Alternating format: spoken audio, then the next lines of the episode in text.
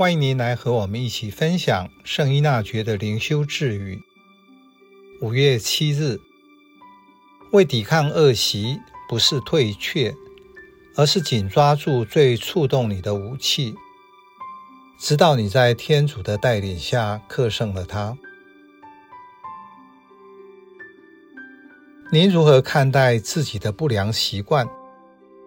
它好像园子里的杂草，如果不在意，它就会蔓延扩散，破坏花园的样貌。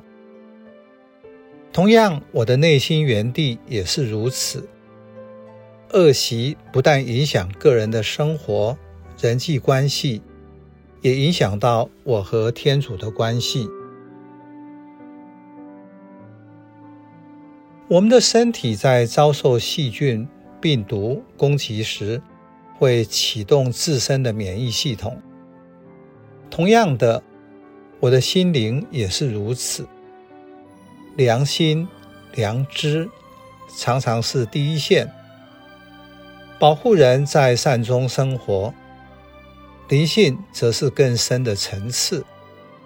除了本能外，也要像天主子耶稣基督一样，借着祈祷。接受天父的引导。醒察中，良心会帮助人意识到自己的某些恶习，正如在疫情中，按照各种程度启动不同等级的警戒。这时要抓紧最受启动的武器，就是最能因应的机制，以对抗恶习。直到经由天主圣神的指引，转化它为止。我们在灵修上很大的挑战就在这里。信仰生活中，我的觉察力不够，所以很多时候还是会按照社会的教导或个人本性的本能去回应。耶稣教我们建立祈祷的机制，无论清晨、深夜，或是行奇迹之前，他都祈祷。因此，在意识上，他尝试和天父在一起。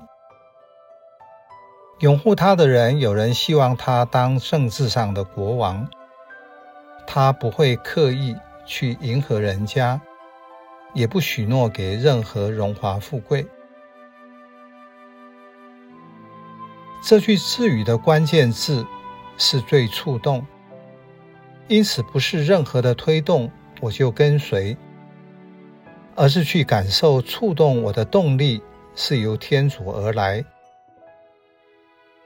所以这里还是要回到比较深的觉察。我意识到此时此刻。天主在推动我，我才能够做出正确和有效的回应。这时，我就能在天主的引导下改变恶习。